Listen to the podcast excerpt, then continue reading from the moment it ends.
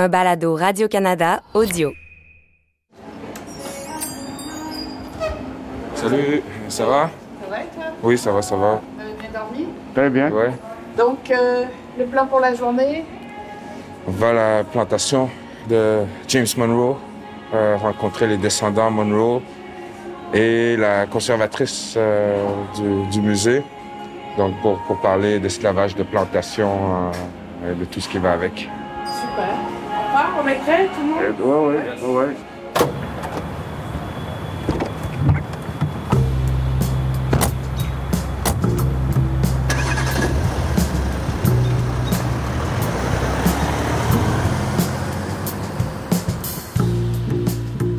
Shadrach Mickens, dont on vous raconte l'histoire, n'a pas été asservi sur une plantation, mais bien dans un contexte urbain.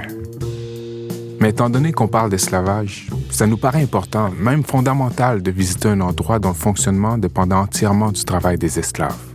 Parce qu'il ne faut pas oublier que c'est grâce à ce travail forcé-là, exécuté dans des conditions cruelles, que les grandes fortunes américaines se sont bâties. Shadrach, lui, au moment où il va être vendu, il sait très bien qu'il risque de se retrouver sur une plantation. C'est même probable.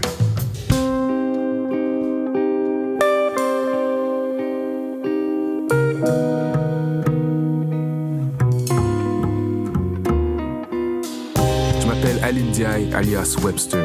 Je suis artiste hip-hop et passionné d'histoire. Moi, c'est Cher Ndiaye, professeur de sciences politiques à la retraite et père de Webster. Vous écoutez Résistance, la vie de Shadrach Minkins. Né esclave aux États-Unis, mort en homme libre à Montréal. Épisode 3 Destin probable, la plantation.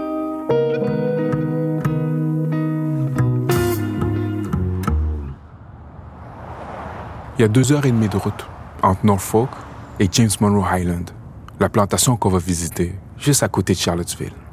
Ça nous donne le temps de réfléchir, mais aussi de nous rappeler des souvenirs, puis d'observer le paysage. Donc on se trouve présentement sur euh, le pont de Hampton Roads, puis on traverse la, la baie de Chesapeake. Donc vers notre gauche, on voit euh, bon, des, des bateaux, on voit de la terre, puis notre droite, c'est l'océan Atlantique.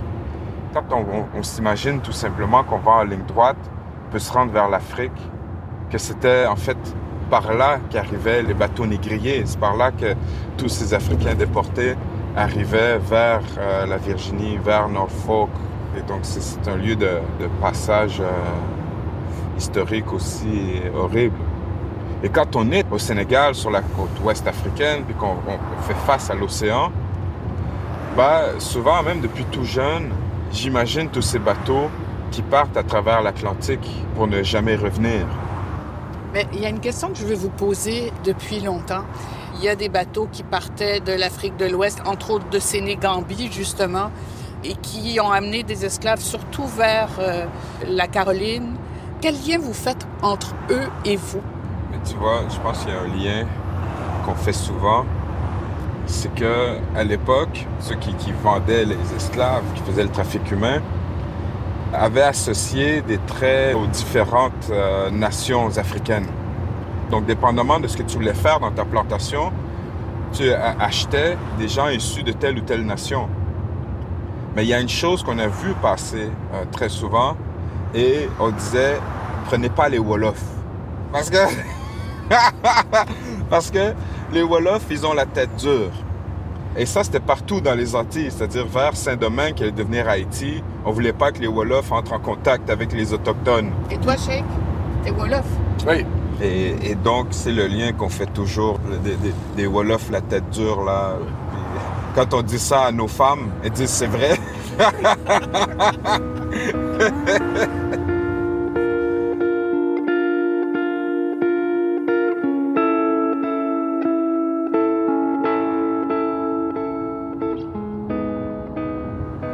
on a grandi dans le Sénégal colonial, hein, avec tout son bagage de problèmes, c'est-à-dire l'exclusion, et puis euh, une sorte d'asservissement aussi, parce qu'on allait à l'école, à la petite école, là, à l'âge de 7 ans, et on allait en France le matin, et on rentrait en Afrique le soir.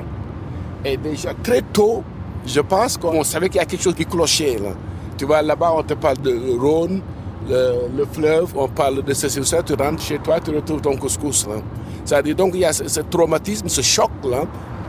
Et le rapport avec les Blancs aussi. On savait que les Blancs se sentaient supérieurs et que pour eux, le Noir, c'était rien. Là. Donc, à la base, le racisme, tu le sais. Et à un moment donné, quand on grandit et qu'on devient adulte, la question de l'homme noir, de réhabilitation de l'homme noir devient l'ancrage principal pour certains. Là. Hmm. Effectivement. Mon père et moi, comme je l'ai déjà mentionné, on n'en est pas à notre première visite de lieu historique relié à l'esclavage. Un des premiers endroits où on est allé en famille, c'est la maison des esclaves sur l'île de Gorée au Sénégal, une île d'où partaient les bateaux négriers. Là-bas, il y a une porte qui donne sur la mer, qu'on appelle la porte du non-retour. C'est quand on est sur place qu'on ressent vraiment toute l'horreur de cette pratique-là, de ce commerce d'êtres humains. Quand on est arrivé à James Monroe Island, on ne savait pas vraiment à quoi s'attendre. On se trouve euh, présentement à l'entrée de la plantation de James Monroe avec euh, une rangée d'arbres majestueux euh, qui des deux côtés bordent l'allée. Et c'est vraiment beau à voir, mais c'est une beauté qui cache un, un malheur et une peine innommable. Effectivement, la rangée d'arbres qui fait un décor extrêmement beau, pour moi, cache une grande souffrance parce que cette route qui serpente entre les arbres va aboutir à une plantation où vécurent un certain nombre de personnes asservies. Et cette route aboutit sur le sommet de l'horreur. Hein. C'est-à-dire, en arrivant, il y a comme une boule qui remonte dans mon ventre. Il y a quelque chose que je ne peux pas décrire et qui me perturbe j'ai comme une sorte de d'angoisse interne qui remonte en voyant ça. Parce que je m'imagine que derrière cette rangée d'arbres, on va voir une foule de personnes asservies qui vont travailler, qui vont se mouvoir dans ces champs-là. Et c'est peut-être ça qui fait que j'ai comme un sentiment de, je ne sais pas si c'est de la rage, ou bien de la compassion, ou bien de tristesse, mais il y a tous ces sentiments mêlés qui grouillent dans mon estomac là qui me faut remonter ça.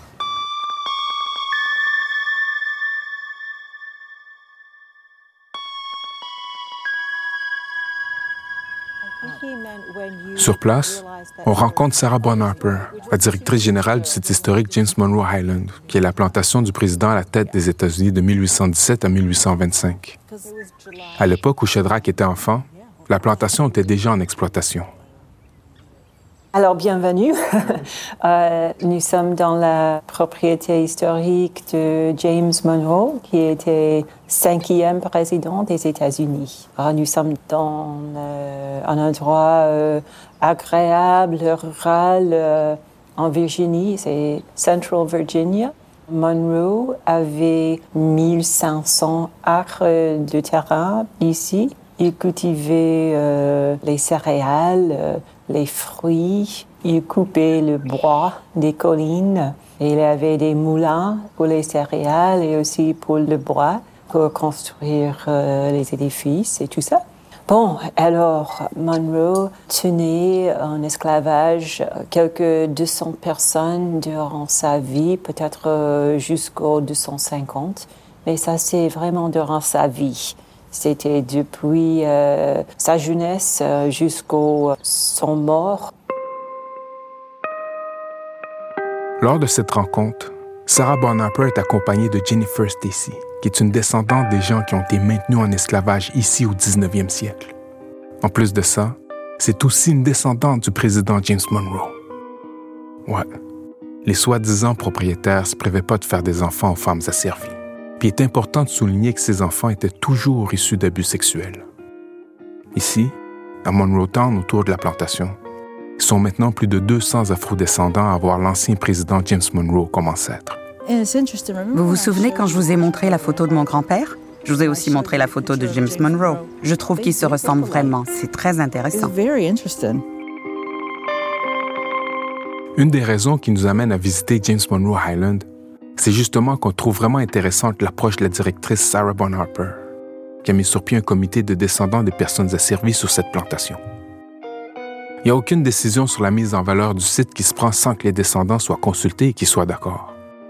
Je suis toujours étonnée quand Sarah m'appelle pour me demander ce que je pense de telle ou telle chose. C'est qu'il y a une autorité partagée.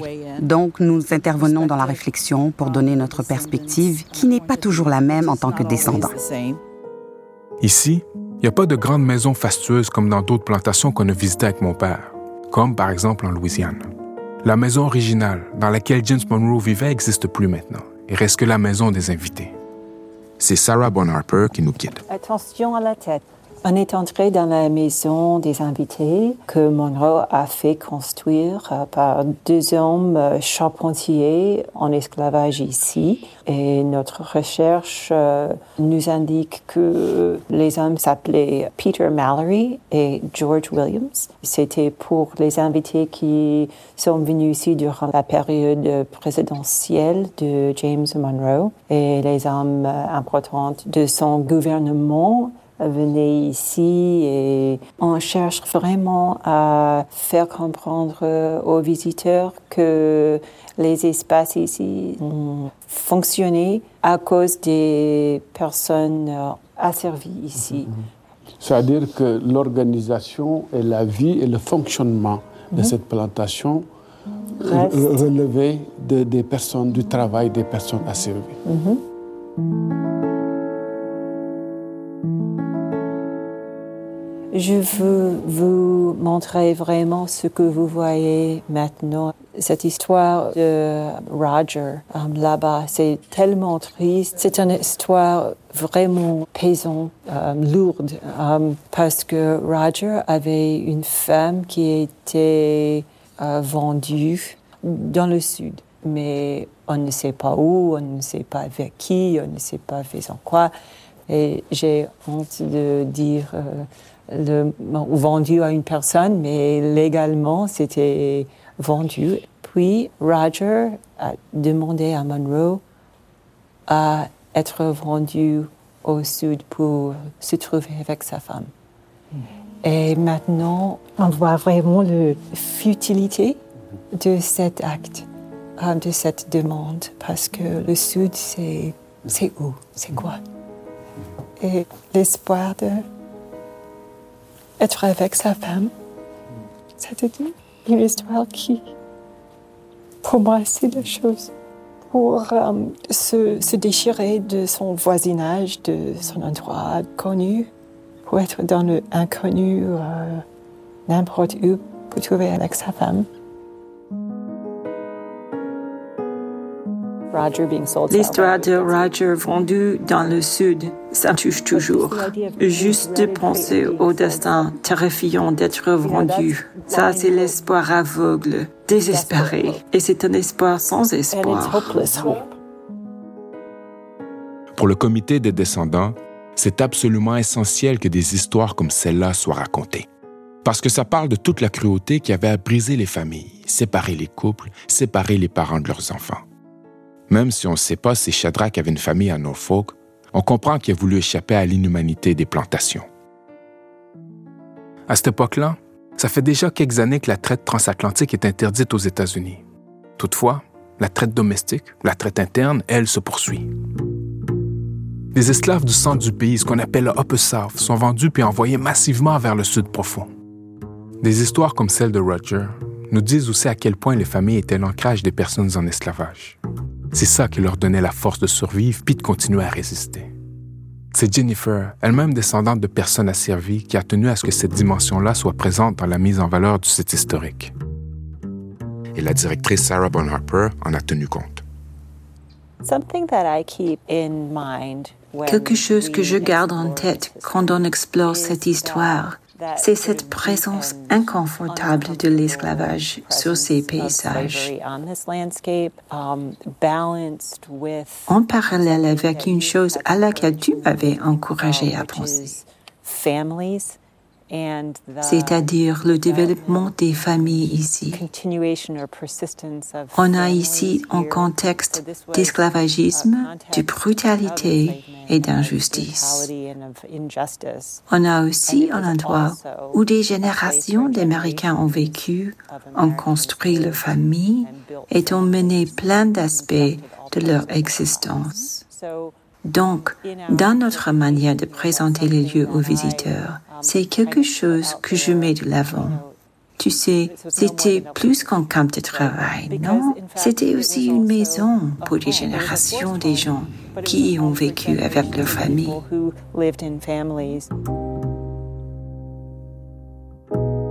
Il ne faut pas oublier que le quartier des esclaves, c'est plus qu'un lieu de vie. C'est aussi un espace d'entraide et de résistance où s'exprime et se développe une vision critique du système esclavagiste. Et c'est aussi un espace culturel, un foyer des grandes traditions musicales afro-américaines. Quand on sort de la maison, mon père ne dit rien, il est silencieux. Je sais qu'il est bouleversé par tout ce qu'on vient d'entendre. Pourtant, c'est pas la première fois qu'on est confronté à cette douleur-là. Mais je sais pas. C'est peut-être le lien qui s'est établi entre mon père et Jennifer dès notre arrivée.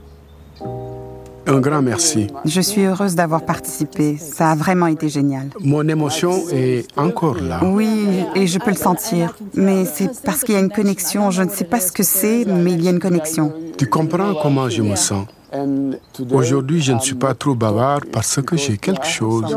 Je sais, tu es ici, tu es juste ici, maintenant. C'est là où je suis moi aussi, en ce moment. Et chaque fois que nous nous parlons et chaque fois que je te regarde, c'est ce que je ressens ici. Et je ne le comprends pas, mais je le vis. The same feeling I have, la même chose quand j'ai été la première fois à Gorée avec la porte de non-retour. Et quand je suis arrivé ici, c'est le même sentiment qui est revenu. Je m'excuse. Non, non, non, non, non, ne t'excuse pas pour ça. C'est puissant et tu devrais prendre le temps de le ressentir. Parce que c'est absolument réel. Non, il n'y a pas d'excuse à faire, c'est tellement puissant. Et les émotions, elles sont juste là. Et c'est quelque chose qu'on n'a pas besoin d'expliquer et qu'on ne peut pas expliquer. Tu peux pas l'expliquer. Nos ancêtres, ce sont eux qui sont en contrôle ici. Ils nous guident tous et en même temps, nous leur donnons la voix qu'ils n'ont pas.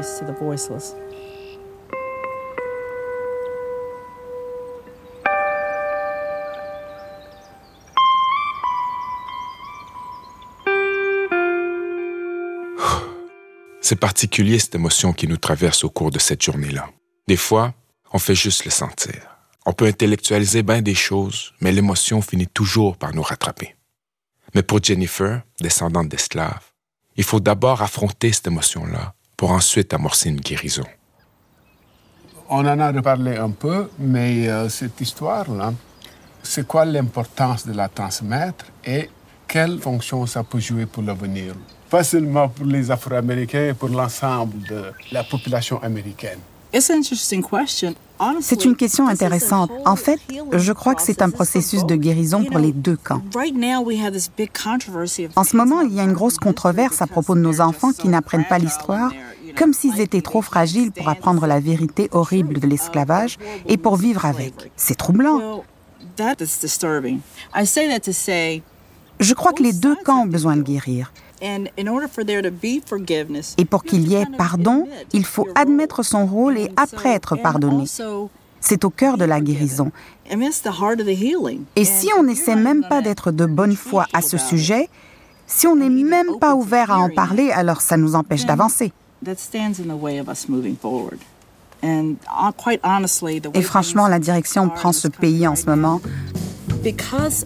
à cause de l'ancien président qu'on a défait aux dernières élections, les gens se sentent à nouveau à l'aise dans leur racisme et c'est douloureux. C'est vraiment inquiétant et sincèrement, je prie pour que ça change. Je pense que j'ai vu un début de progrès avec les manifestations pour George Floyd parce qu'on a vu plein de groupes dans le monde entier dire c'est mal, vous savez.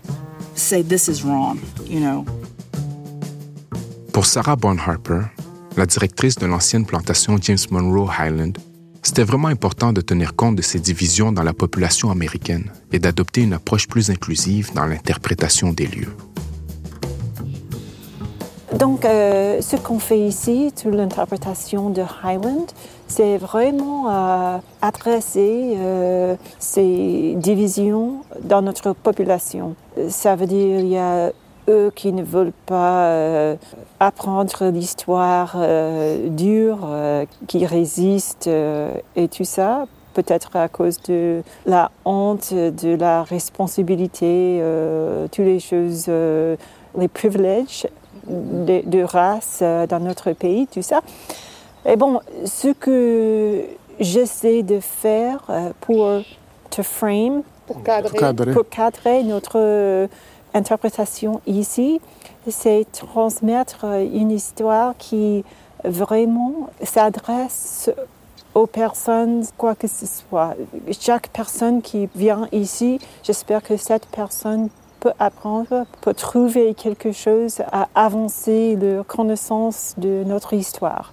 On peut présenter une histoire qui peut enflammer le débat de, de race, mais il y a aussi des manières de le faire inviter toutes les personnes à apprendre plus.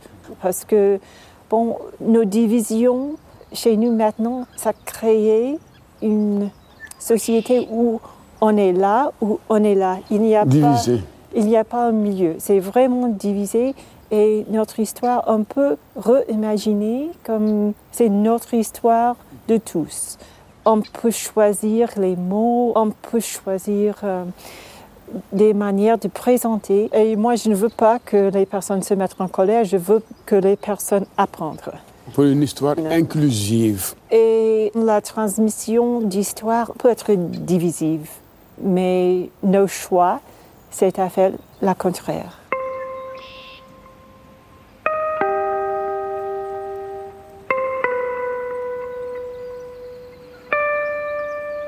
Cette histoire euh, est une histoire fondatrice euh, de- de- des États-Unis et du monde moderne. Et on fait quoi avec cette histoire-là? Comment est-ce qu'on peut contrer l'effacement et comment est-ce qu'on peut partir de cette histoire-là pour euh, aller de l'avant? On se fait souvent poser cette question, mais on sait que ça fait une différence petit à petit.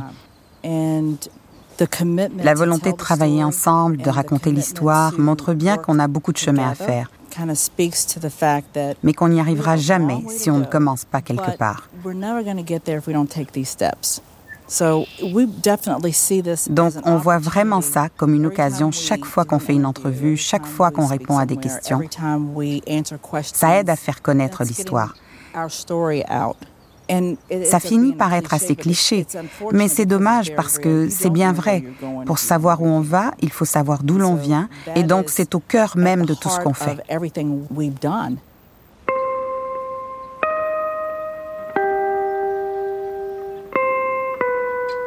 Dans la dynamique d'aller de l'avant, je crois qu'il est très important de penser à une question qui divise beaucoup aux États-Unis, qui est la question des réparations. Pas de si, mais de comment. Et donc, comment est-ce que les réparations peuvent s'articuler pour la question, oui, de l'esclavage, euh, pour les, les, Autochtones aussi des Amériques? Euh, comment est-ce qu'on peut avancer à travers ces réparations? I think that to move forward, we need to address this important issue, which is reparations, which is Yes, most yes, divisive in the United Yes, States.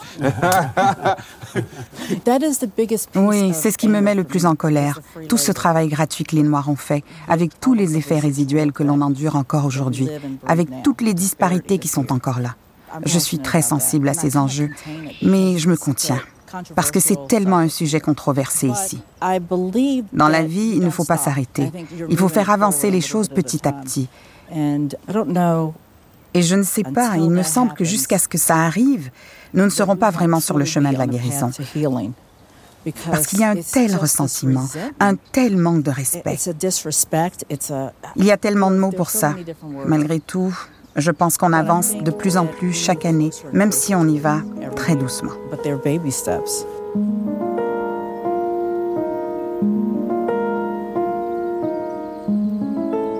Merci beaucoup à vous deux. Vous nous avez donné de la profondeur, de l'information, de la compassion, de l'émotion.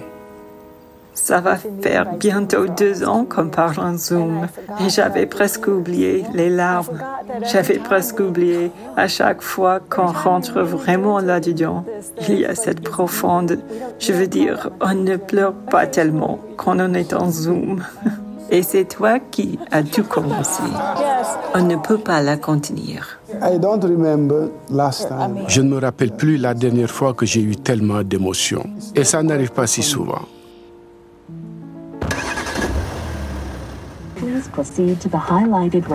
Tout le monde est fermé, les portes Ok, c'est on. Oui, hein? grosse journée encore. Hein? Oui. In 300 meters, turn left onto James Monroe Parkway. Mais ils font vraiment un travail extraordinaire. Euh, le fait d'impliquer les descendants dans les décisions, c'est vraiment important. La plantation, c'était le destin le plus probable de Shadrach. On sait aujourd'hui qu'il a refusé de s'y soumettre, mais une autre option était possible aller se cacher dans les marais de la Virginie. Et c'est pour voir à quoi ressemblait la vie des marrons, ceux qui ont choisi cette forme de résistance-là, qu'on va visiter le Great Dismal Swamp, le grand marais lugubre. J'étais asservi à la taverne Eagle, le nom de ces hommes qui ne s'avèrent égaux. Norfolk a servi les pichets, yeux vers le port, je ne peux m'en empêcher. Mais quelle serait ma vie à naviguer la haute mer, différente d'ici qui veut parler hautement? Un autre jour, une autre fuite, une autre vente, une autre famille séparée, un autre dos, un coup de fouet. De Glen à Hutchings, Hutchings à Depuis, j'ai pensé réveiller le feu, que le shit devient débris.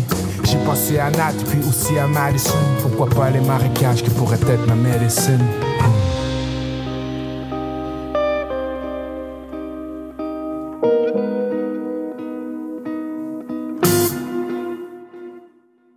Écoutez les meilleurs balados sur l'application Radio-Canada Audio.